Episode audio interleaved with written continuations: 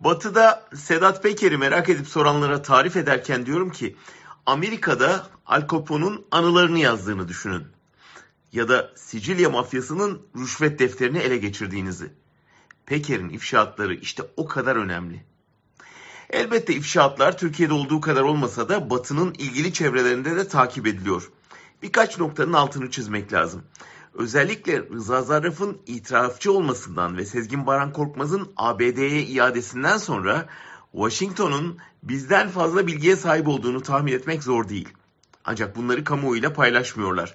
Büyük ihtimalle sarayı belli konularda tavize zorlamak üzere koz olarak ellerinde tutuyorlar.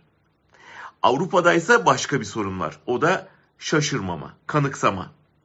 Türkiye yolsuzluk algı endeksinde diplere düştüğü ve artık Azerbaycan, Yemen, Venezuela, Somali kategorisinde görüldüğü için ne duysalar e normal olur tabii diyerek burun, kıvırıyorlar.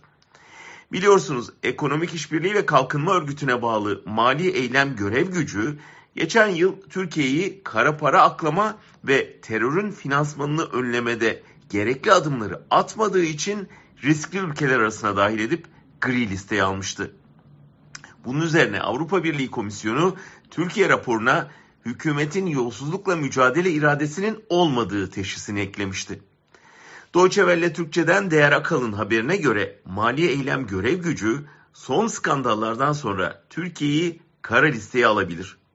Bu mali yaptırımları tetikleyip ekonomiyi daha da çıkmaza sürükleyebilir. Elbette batılı hükümetler Ukrayna krizi sırasında ve enerji kriziyle geçecek kış ayları öncesinde Moskova ile temastaki Erdoğan'ı karşılarına almamaya özen gösteriyorlar.